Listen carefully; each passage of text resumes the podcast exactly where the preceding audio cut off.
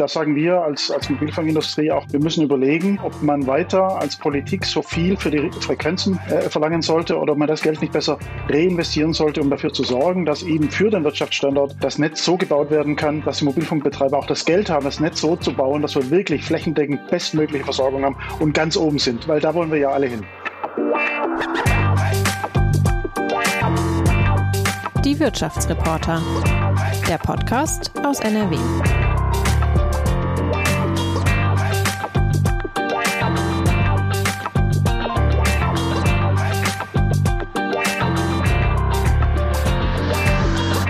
Guten Tag, liebe Hörerinnen und Hörer. Dies ist eine neue Ausgabe des WATS Podcasts Die Wirtschaftsreporter.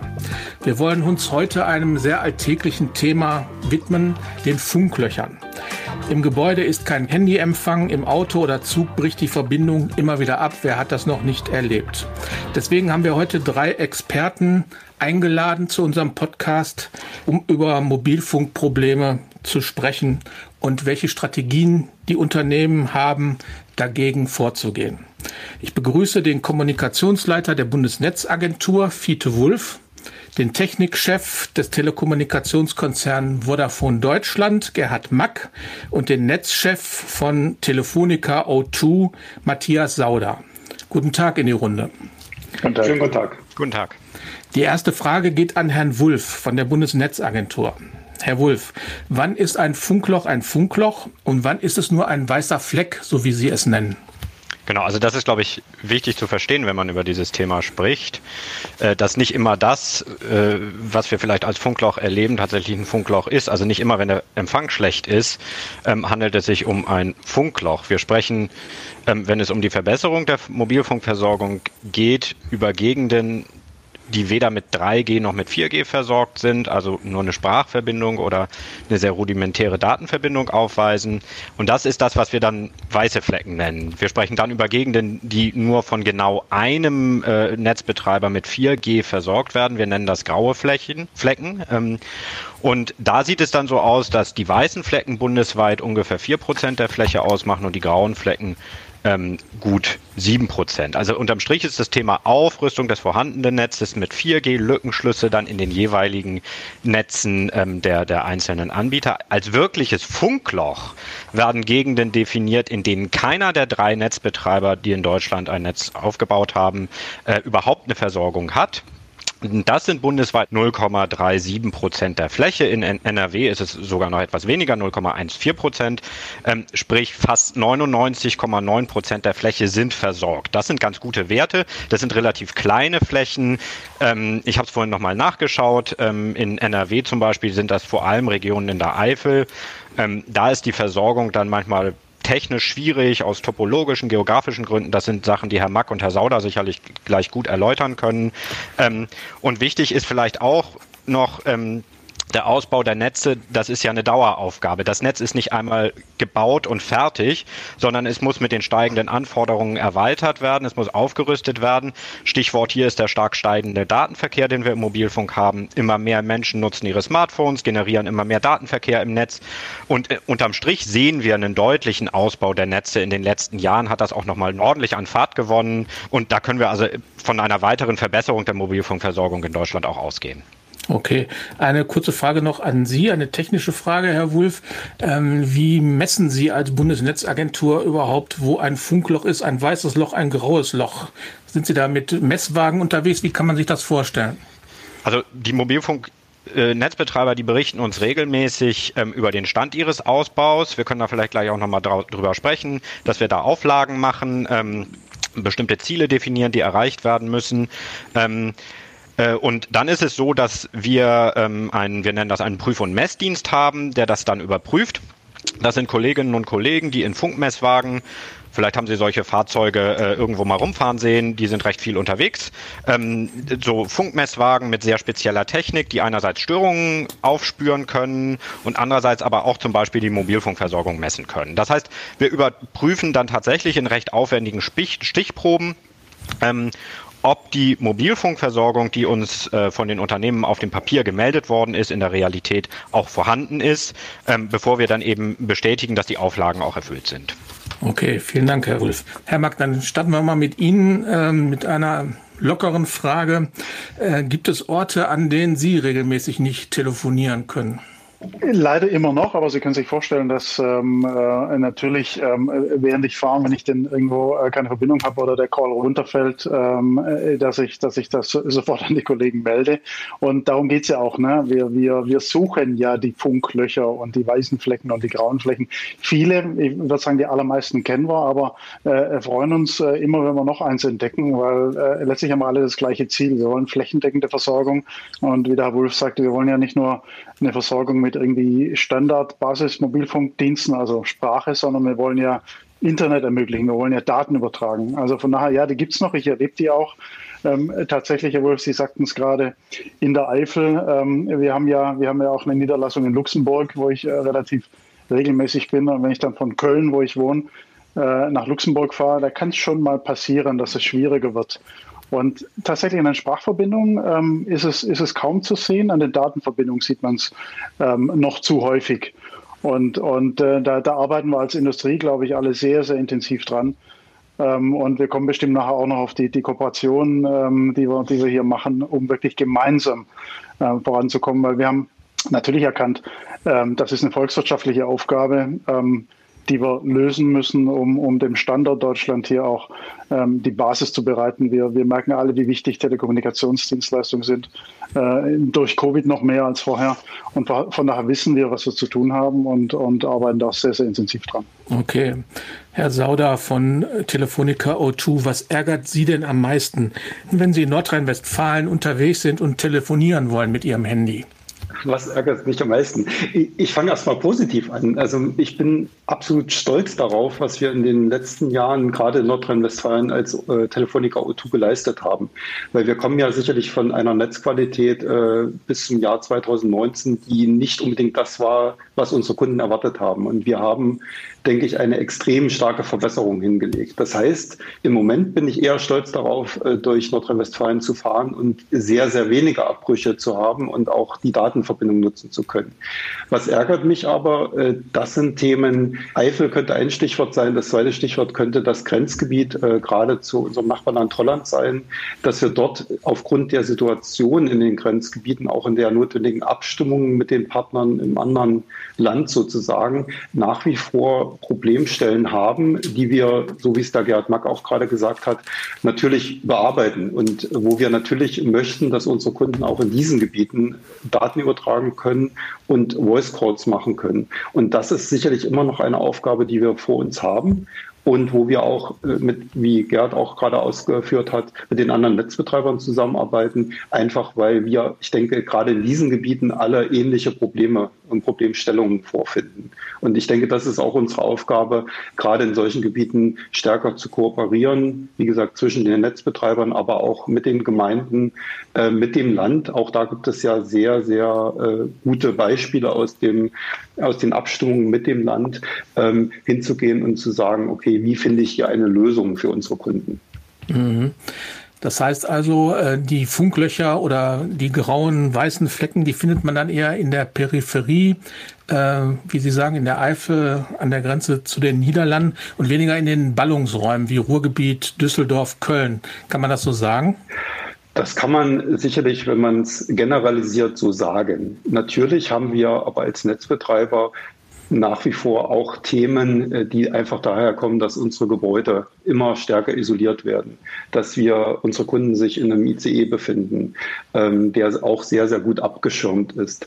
Und äh, deswegen kann man nicht generell ausschließen, dass man nicht auch in einem innerstädtischen Gebiet äh, einen ja, Funkloch finden kann, äh, weil das kommt ganz auf die Situation des Kunden an, wo er sich befindet. Ähm, ich sag mal, ein Beispiel kann sein, der Kunde ist wirklich im Keller eines Stahlbetongebäudes. Äh, da kann es schon mal sehr schwierig werden. Also das heißt, das kann man nicht komplett ausschließen. Ähm, das sind aber Themen, die einfach durch, auch durch die Physik definiert werden. Im Großen und Ganzen sind die Innenstädte extrem gut versorgt. Und wenn ich jetzt auf unsere eigene Versorgung in Nordrhein-Westfalen schaue, äh, da wo Menschen leben, sind wir nah an den 100 100 Prozent, ist eines unserer am besten versorgten Bundesländer. Aber wie gesagt, im Einzelfall kann es immer diese Themen geben. Mhm. Ähm, jetzt werden ja alle oder sollen alle Gebäude energetisch saniert werden, die älteren also mit äh, Dämmung versehen werden. Äh, wird das dann darauf hinauslaufen, dass man in der Wohnung dann nicht mehr telefonieren kann? Oder arbeiten Sie da auch an Lösungen, dass das Mobilfunksignal dann durch die Wände gelangt?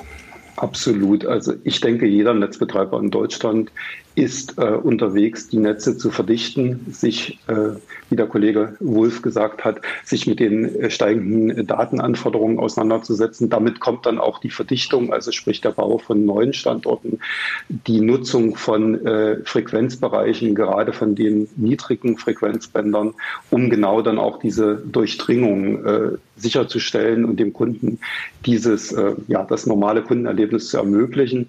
Und ich denke auch, dass die meisten Netzbetreiber dann auch Lösungen haben, wenn gar nichts anderes geht, dann Femto-Lösungen, also sprich kleine Basisstationen dem Kunden anzubieten. Sicherlich ein Thema eher im Enterprise, also im, im Industriegeschäft, aber auch für einzelne Privatkunden kann man solche Lösungen anbieten und damit mhm. dann auch die Versorgung sicherstellen. Mhm. Herr Max, Sie haben mal in einem Gespräch mit der Watz äh, zwischen uns beiden erzählt, dass es äh, Schwierigkeiten gibt mit den äh, Beschichtungen auf den Fenstern in den ICE-Zügen, dass da das ähm, äh, Mobilfunksignal nicht durchkommt. Können Sie dazu mal was sagen, ob Sie da weitergekommen sind? Ja, die Züge sind so ein ganz spezielles Hobby der Mobilfunker tatsächlich. Das ist, äh, das ist schwierig in Deutschland. Da gibt es äh, verschiedene Themen. Ähm, und, und, ich fange mal an mit den, mit den sicherheitstechnischen Themen. Ne? Ich glaube, Deutschland hat die schärfsten Vorschriften, äh, wenn es darum geht, irgendwo in der Nähe eines Gleises irgendwas zu tun.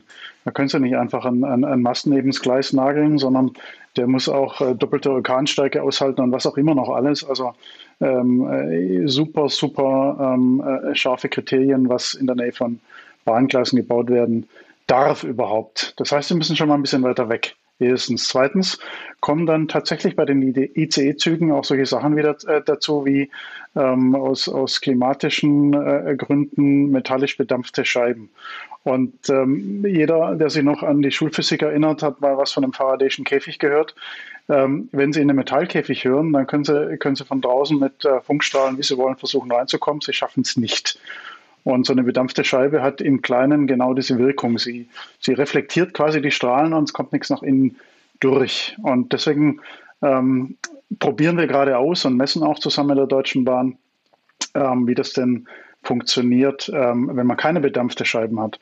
Dann gibt es auch noch andere Kriterien, nämlich in welchem Winkel ähm, die, die Funkwellen auf die, auf die Scheiben treffen etc. Aber ähm, in den nicht nur Ausbauverpflichtungen, den wir äh, vom Herrn Wolf und seinen Kollegen aus der Bundesnetzagentur gekriegt haben, sondern auch in unserem eigenen Bestreben, unseren Kunden auch, wenn sie eine lange Zugfahrt haben, wirklich eine, eine perfekte Mobilfunkversorgung äh, zu bieten, äh, sind wir auch daran äh, und, und hier in sehr enger Kooperation mit der Deutschen Bahn äh, im Übrigen das Mobilfunkerlebnis massiv zu verbessern in den Zügen. Das können wir nicht alleine, da braucht man die Bahn dazu. Da gibt es die Tunnel, da gibt es eben diese Scheibenproblematik, da gibt es äh, die Frage, wie nah kann ich mit meinen Masten an die Gleise ran. Ähm, und das ist nichts, was man über Nacht lösen kann. Aber äh, zum einen haben wir Verpflichtungen über, über die Bundesnetzagentur unterschrieben, alle zusammen 2019. Zum anderen aber wollen wir, wollen wir sogar darüber hinausgehend noch äh, eine deutliche äh, Verbesserung der, der Versorgung über die nächsten Jahre erreichen. Aber ähm, wie der Herr Wolf äh, schon sagte, und Herr Wolf hätte nicht schöner sagen können, so ein Netz ist nie fertig. Ne? Also wenn wir, wenn wir jetzt so weit sind, dass wir überall 100 Megabit empfangen können und, und mit mit, äh, mit, mit äh, flächendeckend ähm, sehr guter LTE-Versorgung, 4G-Versorgung, ähm, auch, auch so einen, äh, einen Datendienst bundesweit zur Verfügung stellen können. Dann geht es weiter mit Geschwindigkeiten. Dann sind wir alle schon dabei, 5G auszurollen mit noch höheren Geschwindigkeiten. Ähm, und dann wird uns noch viel einfallen, was wir alles tun müssen, um, jetzt bin ich wieder beim Wirtschaftsstandort Deutschland. Und, und sorry, wenn ich das immer wieder betone, aber ich glaube, darum geht es letztlich. Ähm, um, um uns fit zu machen für die Zukunft. Digitalisierung, ist der Schlüssel für den weiteren wirtschaftlichen Erfolg von Deutschland. Und da spielt die Tele Telekommunikation eine sehr, sehr große Rolle. Und, und insbesondere die Mobilfunkindustrie äh, wird hier die nächsten 20 Jahre noch ähm, viele Innovationen bringen, ähm, auch müssen, um, um, um hier konkurrenzfähig zu bleiben. Mhm. Dann kommen wir nochmal zu Herrn Wulff. Ähm, die Bundesnetzagentur hat ja zur Auflage gemacht, dass die Mobilfunkbetreiber 98 Prozent der Haushalte in Deutschland mit 4G äh, den bisherigen Mobilfunkstandard versorgen müssen. Ähm, sind denn in diesen Zielsetzungen dann auch solche technischen Hemmnisse berücksichtigt, äh, für die jetzt die Mobilfunknetzbetreiber äh, ja eigentlich gar nichts können? Ja, das ist natürlich ein ganz wichtiger, ganz wichtiger Aspekt bei der Definition von solchen Auflagen. Ähm, äh, natürlich, jeder will eine möglichst maximale Versorgung ist es ja unstrittig, dass wir alle am liebsten eine, eine, vollständige Versorgung hätten mit so hohen Datenraten wie nur möglich. Nur ist dann die Definition von behördlichen Auflagen kein Wunschkonzert, sondern das ist eine Aufgabe, die sich irgendwie in den rechtlichen Rahmenbedingungen bewegen muss. Ähm, und es ist nicht so, dass die Netzagentur das jetzt hier irgendwie willkürlich definieren könnte, sondern das ist ein wesentliches Element von Rechtsstaat, ja, dass unsere Auflagen durch Gerichte überprüft werden. So. Und dann geht es natürlich nicht darum, was wünschenswert ist, sondern das, was machbar ist. Und da geht es dann zum Schluss immer auch darum, äh, äh, zu schauen, ähm, was sind äh, was sind die äh, was sind auch die technisch was ist auch das technische Umfeld in dem wir uns hier be bewegen ähm, äh, klar wir wollen jetzt nicht wir wollen, wir verlieren nicht gern bei Gericht, wenn unsere Entscheidungen überprüft werden. Aber zweitens, und das ist ja viel wichtiger, es ist ja nichts gewonnen für uns, ähm, wenn die Auflagen der Netzagentur hinterher durch ein Gericht gekippt werden und wenn die Auflagen weg sind. Deswegen ist es wichtig, dass diese Auflagen eben verhältnismäßig sind, dass sie die technischen Rahmenbedingungen berücksichtigen und ähm, gerade so Auflagen wie die, die, die wir hier definieren, die ja für die betroffenen Unternehmen eine Belastung darstellen. Das ist eine Verpflichtung, ins Netz zu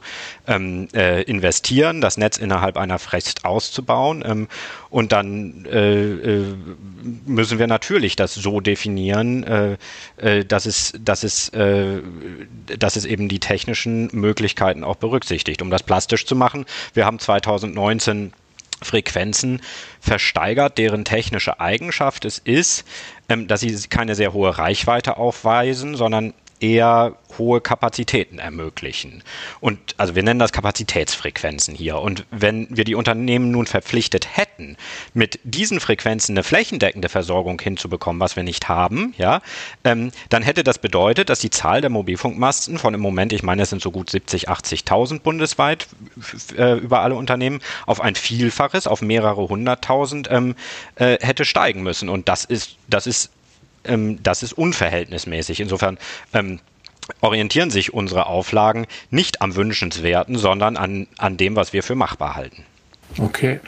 Eine zweite Baustelle sind ja Autobahnen und, und Bundesstraßen, äh, wo es auch immer wieder Funklöcher gibt. Äh, vielleicht, Herr Mack, Herr Sauder, vielleicht können Sie dazu mal was sagen, wie da der Stand der Dinge ist, wo die Probleme sind. Ja, Matthias, vielleicht kann ich kurz anfangen und, und äh, du übernimmst, äh, weil die Probleme, äh, glaube ich, sind für uns gleich. Äh, äh vielleicht, Herr Messing, Sie erlauben, noch mal ganz kurz auf äh, den Kommentar von, von Herrn Wulff eingehend. Verhältnismäßigkeit der Auflagen und, und nochmal zurückblicken. Wieso sind wir eigentlich da, wo wir sind? Das ist schon oft besprochen worden, aber ich möchte schon nochmal betonen, äh, uns wird immer wieder vorgehalten, Albanien ist besser und, und wer auch immer noch alles besser. Wie kann das passieren, dass Deutschland so schlecht ist? Ähm, ich glaube, wir haben eine Kombination von Themen. Ein Thema ist sicher, dass in Deutschland die Kosten für Lizenzen, für, für wie, wie die gerade 2019 äh, benannte ähm, Ersteigerung von Lizenzen wahnsinnig hoch sind. Wir haben Milliarden bezahlt, also allein die Vodafone hat, glaube ich, 1,7 Milliarden, wenn ich mich recht erinnere, für diese Kapazitätsfrequenz, für die Nutzung dieser Kapazitätsfrequenzen bezahlt ähm, vor zwei Jahren. Ähm, das ist in keinem anderen Land der Welt so. Also wir zahlen sehr viel, um überhaupt Lizenzen nutzen zu können. Und mein Chef sagt immer, na, jeden Euro kannst du nur einmal ausgeben. Ähm, es wird für uns natürlich, wenn wir so viel Geld für die Lizenzen zahlen, schwieriger, ähm, den, den Ausbau so zu, so zu, so zu machen und, und, und, und, und durchzuführen, ähm, dass am Schluss noch ähm, das Geld verdienen, ähm, um, um in Summe weiter investieren zu können. Also wenn man jeden Euro nur einmal ausgibt und sehr viele davon schon für die Frequenzen ausgegeben hat, dann merkt man das halt im Flächenausbau. Und das ist der Grund, und das kann ich gerade meiner späten Geburt sagen, warum wir die letzten 20 Jahre nicht schon viel weitergekommen sind und halt nicht schon 100.000 oder 150.000 Masten mehr in Deutschland stehen haben.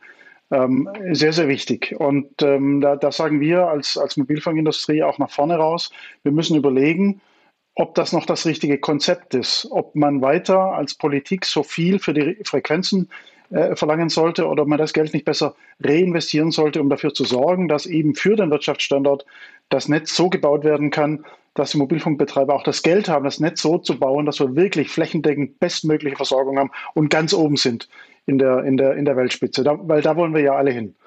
Der zweite Grund ist, Deutschland ist ähm, sich ein bisschen sensibler, die Bevölkerung ist sensibler, ähm, was Mobilfunkmasten angeht, als vielleicht in anderen Ländern. Sie hatten vorhin gefragt, haben wir flächendeckend in Innenstädten gute Versorgung?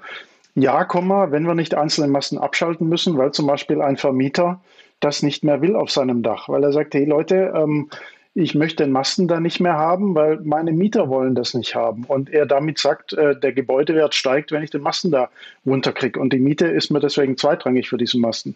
Das passiert sehr, sehr häufig. Das passiert tausende von Malen jedes Jahr. Zumindest bei uns. Ich, ich nehme an, bei den Kollegen ist es ähnlich. Und, und deswegen geht ein, ein, ein hoher Teil auch unseres operativen Fokus ist daran, dann neue Standorte zu finden, wo sie einen sehr kleinen Radius nur haben, wo sie einen neuen Standort finden müssen, um genau das gleiche Gebiet abzudecken.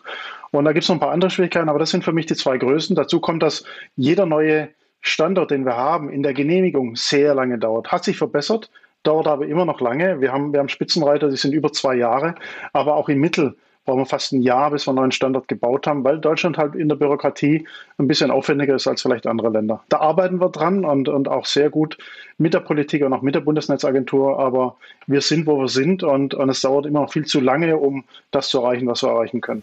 Okay.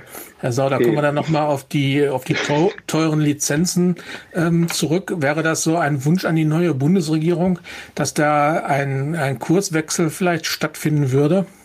Aus Ihrer Sicht? Ab, Absolut. Also ich kann nur das unterstreichen, äh, was der Gerhard Mack gerade gesagt hat. Also wir müssen uns einfach anschauen, was ist das System, wenn es zu Frequenzversteigerungen kommt und vor allen Dingen, was passiert jetzt auch in die Zukunft geschaut mit den Bestandsfrequenzen. Weil machen wir uns nichts vor, wir haben jetzt als Netzbetreiber sehr, sehr viel gerade im 800 Megahertz Bereich investiert. Genau, und das war die ursprüngliche Frage, um gerade Verkehrswege, ländliche Gebiete besser zu versorgen.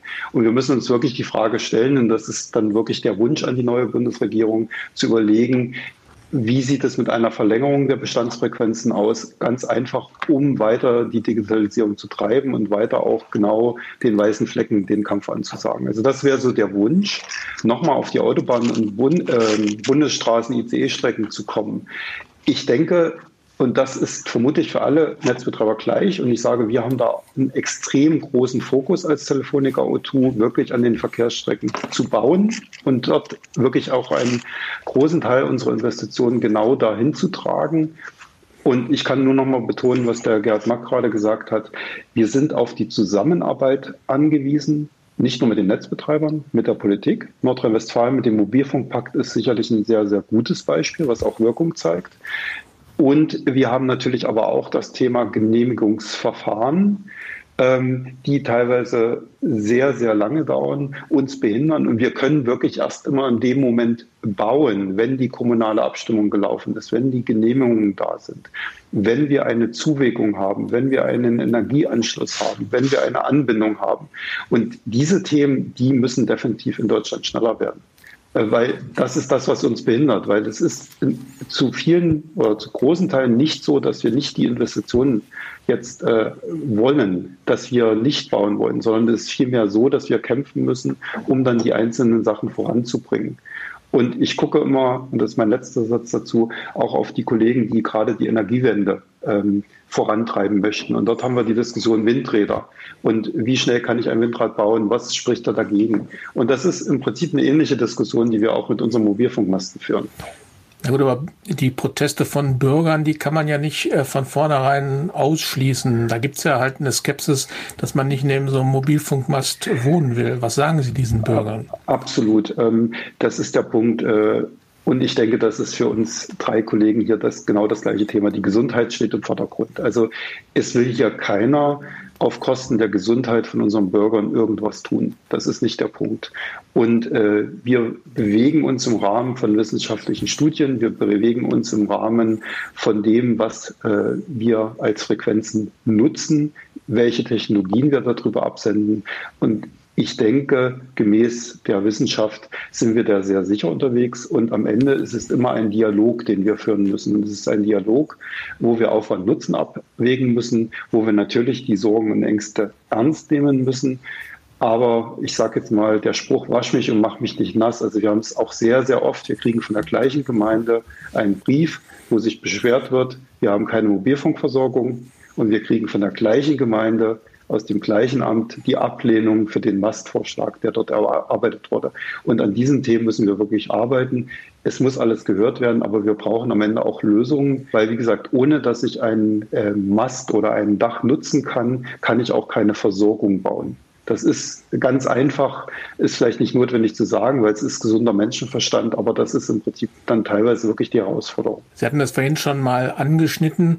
Äh, der Trend geht ja auch dahin, dass die äh, drei Netzbetreiber auch gemeinsame Masten oder Antennen bauen. Vielleicht können Sie dazu mal was sagen zu Ihrer Kooperation. Ähm, würde ich ganz kurz und Gerhard kann dann vielleicht nochmal anschließen. Ähm, wir sind sehr eng äh, miteinander unterwegs, wenn es zum einen über die, um die Obligations geht, also die Industrieobligationen, äh, wo wir äh, jeder Netzbetreiber einen gewissen Anteil bauen muss. Das ist sicherlich eine Abstimmung, die gelaufen ist, wo wir jetzt alle daran arbeiten, zu bauen. Ähm, wir haben auch die Abstimmung in den sogenannten grauen Flecken, wo ähm, es bilaterale Abstimmungen gibt, Telefonica mit der Deutschen Telekom, Telefonica mit der Vodafone, wo wir einfach äh, dann Standorte gegenseitig nutzen, wo der eine Netzbetreiber dann schon Versorgung hat, einfach um dann auch für die Kunden, die sich dann im Netz des jeweils anderen Netzbetreibers befinden, denen eine Versorgung hinzustellen. Und wir arbeiten natürlich auch über die Tower Companies, also sprich die teilweise neu gegründeten Firmen wie ATC, Vantage oder DFMG. Über diese Kooperation arbeiten wir auch mit, um möglichst viele Masten, die schon gebaut sind, dann auch mitzunutzen. Also ich denke, da gibt es sehr gute Abstimmungen und da sind wir wirklich als Netzbetreiber auch interessiert, das voranzutreiben. Und wie gesagt, der Katalysator im Markt sind momentan die Towercos, weil die haben natürlich das Eigeninteresse, äh, das wirtschaftliche Interesse, auch dann ihre Standorte zur Verfügung zu stellen. Aber vielleicht, Gerhard, du hast vielleicht auch noch einen Punkt dazu. Na genau, kann ich, kann ich nur bestätigen. Und ich glaube, das ist die gute Nachricht. Ne? Also die, die Mobilfunkbetreiber, die, die ziehen hier alle in einem Strang. Wir wollen das gemeinsam hinkriegen. Und um das zu konkretisieren, also wir bauen jetzt zusammen 6000 Masten für die weißen Flecken. Also sprich, ähm, ähm, jeder von uns baut 2000 und ähm, ähm, wir machen, wir stellen sicher, dass ähm, die anderen beiden auch äh, den, den Masten des Dritten nutzen können, den er, den er gerade baut. Warum tun wir das? Natürlich aus wirtschaftlichen Gründen, aber auch um schneller voranzukommen. Weil so Masten zu bauen, das ist ähm, in der Genehmigung, in der, in der finanziellen Belastung, aber auch in der physischen Bautätigkeit, das, das ist nicht einfach. Da muss man wirklich ähm, viel tun, um das zu machen. Und wenn jeder von uns 2000 baut und die gegenseitig nutzbar macht, dann, dann kommen wir einfach viel schneller voran. Und das Thema graue Flecken zu erschließen. Das ist ähm, tatsächlich, ähm, aus meiner Sicht gibt es das nur in Südafrika neben, neben Deutschland, sonst nirgends auf der Welt. Das ist ziemlich einzigartig. Ähm, das ist, da ist nicht so, dass wir, wenn man das einer Massen baut und die anderen da ihr, ihr Equipment, also ihre Geräte drauf, drauf bauen, sondern ähm, da nutzen wir die installierten äh, Technologien äh, des jeweilig anderen. Und das sorgt dafür, dass der Wohlfahrtsfonds eingeleitet. Graue Flecke heißt, äh, graue Flecke heißt, da ist einer von uns dreien. Ähm, hilft meinem Vodafone-Kunden ähm, aber nichts, wenn er weiß, ähm, dort hat die Telefonica äh, eine Versorgung. Äh, im, Im Zweifel fällt er da in ein Loch. Und mhm. deswegen in dem konkreten Beispiel ähm, dürfte die Vodafone den, Tele den Telefonica-Mast mit der Tele Telefonica-Frequenz darauf nutzen, um für den Vodafone-Kunden, wenn er da durchfährt oder sich durchbewegt, äh, die Nutzbarkeit zu ermöglichen. Und andersrum äh, für einen Telefonica-Kunden an einem Vodafone-Standort. Und das gleiche auch noch in der Deutschen Telekom. Ähm, da muss man kartellrechtlich aufpassen. Das, deswegen ähm, haben wir dann eine ganze Weile gebraucht, auch die Kartellamtsfreigabe zu kriegen. Äh, haben wir aber geschafft und, und ähm, sind da jetzt im Rollout. Wie gesagt, ähm, ziemlich einmalig weltweit und, und ich glaube, das ist eine gute Nachricht wiederum. Wir sind hier alle in einem Strang. Herr Wulff, ich würde gerne noch mal ähm, auf die, die hohen ähm, äh, Versteigerungserlöse da kommen. Der Herr Mack erwähnte vorhin alleine, äh, Vodafone hat 1,7 Milliarden bei der letzten Runde 2019 bezahlt. Was macht denn der Bund mit dem Geld? Wo fließt das hin? Ähm, ja, also die Frage, warum werden Frequenzen versteigert, das ist eine Diskussion, die ist da ja immer gibt ähm, und auch jetzt gibt. Ähm, ich glaube, wichtig ist zunächst, dass es der Netzagentur jetzt hier nicht darum geht, irgendwie ähm, die Einnahmen für den Staat zu maximieren. Ähm, das sind auch keine Annahmen der Netzagentur, sondern das fließt in den Bundeshaushalt und ähm, äh, letztlich entscheidet dann die Bundesregierung über die Verwendung der Mittel. Zuletzt ähm, äh, ist die Entscheidung gewesen, diese Mittel dann in den Breitbandausbau zurückfließen zu lassen. Aber das ist sozusagen sind alles Themen außerhalb jetzt der des, ähm, des Aufgabenbereichs der Bundesnetzagentur. Ähm, es geht bei der Frage, wie wir die Frequenzen verteilen, für uns letztlich ja darum, dass naja, jeder das bekommt, was er braucht und, äh, und zu zahlen bereit ist. Und da ist es eine Versteigerung jetzt zunächst mal ökonomisch das sinnvollste Instrument, ja, weil die Unternehmen über den Preis ähm, signalisieren können, wie wichtig ihnen ein bestimmter Frequenzbereich ist. Also es ist eine Abwägung der Unternehmen zwischen wie dringend benötige ich diesen oder jenen Frequenzblock und wie viel bin ich bereit dafür zu zahlen. So alle anderen Verfahren, die man da diskutieren könnte, wie man ähm, Frequenzen äh, äh, verteilen könnte, äh, würden letztlich bedeuten, dass eine Reihe Beamter in der Netzagentur in Bonn diese Abwägung gewissermaßen übernehmen ähm, und die Unternehmen dann irgendwo Schau laufen dürfen hier und dann irgendwie sozusagen in, in, so, in, so, in der Behörde etwas entschieden wird, was ja sehr, also was ja was eine zentral wichtige Entscheidung sind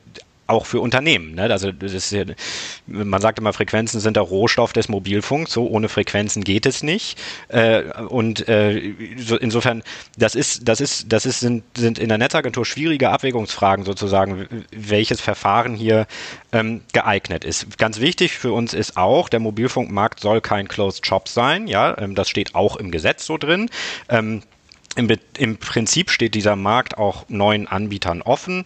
Ähm, auch weitere Unternehmen sollen eine Chance haben, sich zu entscheiden, ein Mobilfunknetz aufzubauen. Ähm, es ist Aufgabe des Staates, das hier jetzt nicht von vornherein auszuschließen. Auch das ist immer sozusagen in die Abwägung, wie, wie, ähm, wie äh, verteilt man Frequenzen mit einzubeziehen. Ähm, in der Versteigerung 2019 haben wir das ja auch gesehen, dass ähm, mit Drillisch ein Neuansteiger auf Frequenznutzungsrechte erworben hat und sich anschickt, jetzt auch ein eigenes Netz zu bauen. So was jetzt nach vorne geguckt ansteht, ist ähm, zum Ende des Jahres 2025 laufen Frequenznutzungsrechte aus. Äh, Herr Sauder, Herr Mack haben das auch gesagt schon. Das bedeutet also, dass wir uns schon Gedanken machen jetzt, ähm, wie, das heißt in welchem Verfahren ähm, diese Frequenzen dann eben dem Markt äh, neu zugeteilt werden können. Wir haben dazu im Sommer erste Überlegungen veröffentlicht. Das war jetzt nicht viel mehr als, ich sag mal, eine Bandbreite der Möglichkeiten, die wir da aufgezeigt haben. Ja, das ist, ist eine Versteigerung, aber das ist zum Beispiel auch eine Verlängerung oder eine, also irgendwie befristete Verlängerung der Nutzungsrechte. Ziel der Bundesnetzagentur ist es, ähm, äh, die Mobilfunkversorgung gerade in den ländlichen Gegenden weiter zu, zu verbessern und zugleich irgendwie den Wettbewerb im, im Mobilfunkmarkt auch zu fördern. Die Sache ist jetzt bei uns noch nicht entscheidungsreif. Ähm, wir kennen die, die, die Argumente ähm, äh, der Unternehmen selbstverständlich. Das ist bei uns nicht entscheidungsreif. Wir wollen die Seiten gründlich anhören, dabei alle Aspekte berücksichtigen. Es ist ein Prozess, wo wir in diesem Jahr noch einen weiteren Schritt der Konkretisierung gehen wollen. Das Ergebnis ist, ist aus unserer Sicht offen. Eine Entscheidung oder eine, eine, eine Vorentscheidung äh, ist da im Moment nicht gefallen bei uns. Ähm, lassen Sie mich noch auf einen zweiten Punkt eingehen, weil ich da vielleicht noch mal, mal kurz darauf hinweisen möchte. Ähm, das ist die Frage sozusagen die Sorge der Menschen irgendwie vor Gesundheitsgefährdung, äh, über die gerade gesprochen wurde. Ähm, äh, nur der Hinweis, dass die Bundesnetzagentur die Einhaltung der gesetzlichen Grenzwerte, die da gelten, ähm, äh, überprüft. Ja, wir haben Messtechnik, äh, die auch auf Anforderungen von Kommunen zum Beispiel, wo es Diskussionen gibt, dahingestellt werden können und dann schauen wir, äh, dann messen wir auch über einen längeren Zeitraum, ähm, ob die Grenzwerte da eingehalten werden. Wir, wir machen das transparent, wir stellen die Ergebnisse alles ins, alle ins Netz, das kann man sich bei uns angucken. Ähm, und da kann ich wirklich sagen, die, die Ausschöpfung der gesetzlichen Grenzwerte, die festgelegt sind, um eben Gesundheitsgefahren für die Menschen auszuschließen, die, diese Grenzwerte werden nirgendwo ausgeschöpft. Ich, mir ist kein Fall bekannt, wo die ausgeschöpft wurden. Im Gegenteil, die, ähm, die, die Ausschöpfung liegt, liegt häufig im einstelligen und häufig bei ein, zwei Prozent des, des, des erlaubten Grenzwertes. Das heißt, sie werden sehr, sehr weit unterschritten. Ähm, äh, so, das ist, das ist ein, ein, Versuch von uns auch ein bisschen Transparenz in diese Diskussion zu bringen und den Leuten auch einfach zu zeigen, es gibt da Grenzwerte, wir überwachen die Einhaltung dieser Grenzwerte ähm, und die werden auch eingehalten. Okay. Ja, vielen Dank. Zum Abschluss vielleicht noch ein paar technische Tipps, die Sie vielleicht geben können. Was mache ich denn, wenn ich in meiner gedämmten Wohnung nicht telefonieren kann? Muss ich mir ein neues Handy kaufen, den Anbieter wechseln oder was kann man da tun? Also äh, Matthias, Matthias Sauer hat es vorhin schon gesagt, es gibt natürlich ähm, physikalische Gegebenheiten, da kommen sie mit der, mit der besten Antenne nicht durch, auch, auch wenn sie ähm, vielleicht relativ zentral wohnen. Ähm, aber was immer geht, ist dann, äh, fast, fast jeder Kunde hat ja und jede Kundin hat ja zu Hause dann noch eine, eine Festnetzverbindung und äh, was, der, was der Standard schon lange zulässt, ist äh, das sogenannte Voice-over-Wi-Fi. Das kann man bei den Telefonen, manchmal muss man das einschalten, meistens ist es schon vorkonfiguriert. Die meisten Mobilfunkverträge können das auch standardmäßig, ähm, bei Vodafone auf jeden Fall. Ähm, und, und dann über, mit diesem Voice-over-Wi-Fi können Sie ganz normal, wie als wenn Sie im Mobilfunk draußen auf der Straße wären, über Ihren Router, über einen Festnetzrouter telefonieren. Das ist sicher eine gute Gelegenheit. Und tatsächlich ist es, ist es schon so, dass ähm, die Signalstärke nicht jedes Anbieters in äh, jeder Wohnung genau gleich ist. Ähm, vielleicht muss man da auch mal vergleichen und, und, und doch eine Abwägung treffen, äh, zu wechseln. Und natürlich hat Vodafone das beste Netz, aber äh, vielleicht auch nicht, auch nicht überall. Also man muss einfach gucken. Voice over Wi-Fi funktioniert immer und das wäre meine erste Empfehlung. Mhm. Matthias, was meinst du? Okay, na, jetzt muss ich natürlich reagieren, weil ich denke, dass äh, auch Telefonica äh, wirklich auch durch Netznetz jetzt bewiesen ein sehr gutes Netz hat. Ähm, nichtsdestotrotz, die Aussage, äh, dass Funkwellen sich natürlich äh, je nach Netzbetreiber und je nach Standortlage sich anders ausbreiten, die steht natürlich, weil das ist Physik. Was ich dem Kunden noch mitgeben würde, äh, wir haben schon Voice-over-Wi-Fi angefasst. Wir haben gesagt, es gibt auch kleine Basisstationen, die man sich zulegen kann, äh, was sicherlich aber eher für kleine Unternehmen oder äh, Homeoffices vielleicht eine Lösung ist.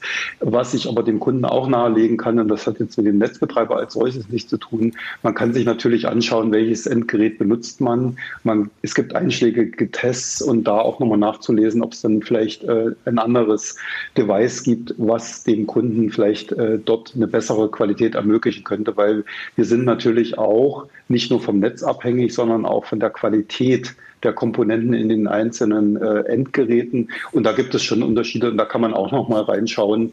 Und wie gesagt, wenn alle Stricke reisen, ich denke, das ist immer gut, die Kombination Festnetz-Mobilfunknetz zu haben und dort dann auch äh, die Funktionalität Voice over Wi-Fi dann wirklich auch zu nutzen, dass man den Sprachcall hat. Daten hat man dann sowieso. Ähm, aber wie gesagt, auch nochmal Tests anschauen. Ähm, und ich sage mal, das ist altbekannt. Ab und zu muss man dann vielleicht dann doch mal in die Nähe des Fensters gehen. Also auch das ist dann immer so das ganz althergebrachte, was dann äh, aus den ganz ursprünglichen Zeiten der Mobilfunknetze dann bekannt ist, denke ich. Okay. Vielleicht kann ich zu der Frage, ähm, wer hat hier das beste Netz äh, aus meinem privaten Umfeld einen salomonischen Vorschlag machen. Ich benutze persönlich regelmäßig zwei Handys, eins Vodafone, eins Tele äh, Telefonica O2. Ich nutze also zwei unterschiedliche Netze und ich bin mit beiden Netzen wirklich sehr zufrieden, nämlich in dem Sinne, dass ich dort, ähm, wo ich mich regelmäßig aufhalte, eine wirklich gute Verbindung habe, fast durchgehend 4G. Ich halte mich, ich lebe in Köln, ich arbeite in Bonn, ich halte mich viel äh, in Ballungsräumen auf. Jetzt kommen wir kurz zurück zur Eifel. Ähm, ich war neulich mal ein paar Tage mit meiner Familie in der Eifel. Und auch dort hatte ich auf beiden Handys besten 4G-Empfang. Ähm, vielleicht ist es so, dass das vor drei oder vier Jahren nicht so gewesen wäre, aber das ist ja die gute Botschaft in diesem Jahr, im Oktober 2021, war es so. Sehr gut. Dann vielleicht noch die abschließende Frage. Ähm, welchen Einfluss haben Freisprechanlagen in Autos? Da, äh, können die falsch eingestellt sein? Können, unterscheiden die sich in ihrer Qualität? Kann, können damit auch äh, Funklöcher die man selbst empfindet, äh, begründbar sein? Mache ich das vielleicht die Freisprechanlage.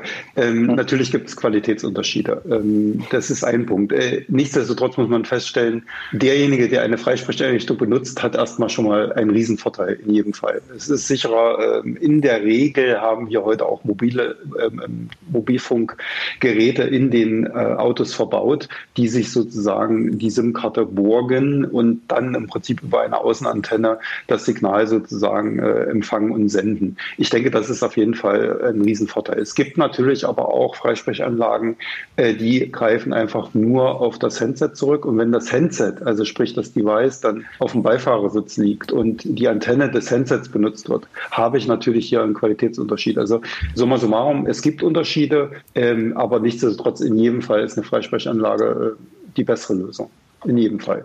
Genau, ich, meine Anekdote ist wieder, so ein, so ein, so ein Auto ist ja auch wieder ein Faradayischer Käfig äh, in, in, gewissem Sinne und deswegen die Außenantenne ganz wichtig, äh, wie der Matthias Sauder gerade sagte.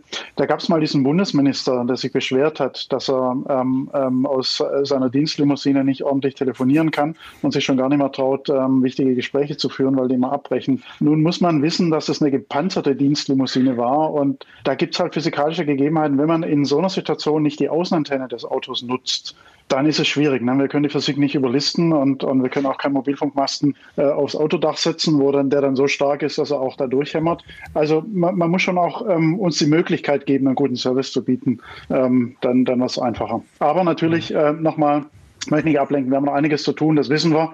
Und mit vereinten Kräften werden wir das auch hinkriegen. Herr Wulff, die letzte Frage soll an Sie gehen.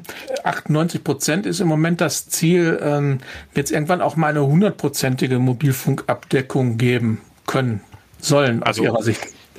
Da werde ich zukünftigen Entscheidungen der Bundesnetzagentur hier nicht vorgreifen. Da bitte ich um okay. Verständnis. Das Einzige, was ich gesagt habe, auch wir, aber ich meine, da sind wir ja uns einig in dieser Runde, auch wir äh, sehen die Bedeutung äh, einer, einer guten Mobilfunkversorgung und auch unser Ziel ist es, ähm, äh, hier weiter voranzukommen. Naja, Mark, Herr Sauder, ist das für Sie eine Option, 100 Prozent? Na, der Wolf hat es einleitend schon gesagt, bei der, bei der Standardsprachversorgung, und das ist ja gerade in Notfällen das Allerwichtigste, sind wir ja schon sehr nahe an den 100 Prozent. 100 Prozent heißt ja, im tiefsten Hunsrück, im äh, tiefsten Tal auf dem höchsten Berg muss immer funktionieren. Ähm, in der Grundversorgung sind wir da schon nahe. In dem, was wir jetzt gerade versuchen auf die Beine zu stellen, sprechen wir ja 100 Megabit Versorgung für, für die Bürger. Also signifikante Internetversorgung. Und die zu 100 Prozent hinzustellen, ist machbar, wenn Geld gar keine Rolle spielt und Genehmigungen auch keine Rolle spielen. Wenn wir überall dort, wo wir gerade lustig sind, ähm, äh, ein, ein Mast hinpflastern können, dann können wir da schon hinkommen. Aber rein praktisch und ernsthaft ähm, ist das, glaube ich, nicht, nicht wirklich erreichbar, ist auch nicht wirklich sinnvoll. Ich glaube, wir sollen uns darauf konzentrieren, dass dort, wo es wichtig ist, nämlich Autobahnen, äh, Schienenstrecken etc., wo wir schon extrem anspruchsvolle Auflagen unterschrieben haben und vereinbart haben mit der Bundesnetzagentur, dass wir dort auch wirklich liefern. Und dann können wir schrittweise auch äh, im tiefsten Hunsrücktal weiterkommen. Okay, Absolut. Also ich kann, ich kann nur äh, das Ganze ergänzen, unterstreichen. Also ich denke, die 100 Prozent äh, ist sicherlich was, äh, wenn wir sagen, wenn wir eine Vision haben, natürlich wollen wir jeden Kunden, wo auch immer er ist, äh, eine sehr gute Versorgung hinstellen. Ähm, und wir investieren dafür auch. Und wir sind dabei auch äh, dabei, unsere Netze immer weiter zu verbessern, sind sicherlich im Westen in Nordrhein-Westfalen extrem gut unterwegs, ist natürlich auch das bevölkerungsreichste Bundesland, ähm, sind teilweise auf Technologien bezogen in der Nähe der 100 Prozent. Aber ich denke, die 98 Prozent ist äh, realistisch. Und selbst dahin zu kommen, für uns ein harter Kampf, weil Genehmigungen, weil Investitionen etc. Nichtsdestotrotz, wir wollen dahin, wir wollen unseren Kunden einen super Service anbieten und äh, wir arbeiten dran. Ja, vielen Dank, meine Herren, dass Sie sich die Zeit genommen haben. Ich hoffe, unsere Hörerinnen und Hörer haben jetzt ein besseres Verständnis dafür, wie Funklöcher, weiße Löcher und graue Löcher zustande kommen. Ich danke Ihnen herzlich, wünsche Ihnen alles Gute, bleiben Sie gesund und immer einen guten Handyempfang. Vielen Dank. Vielen Dank.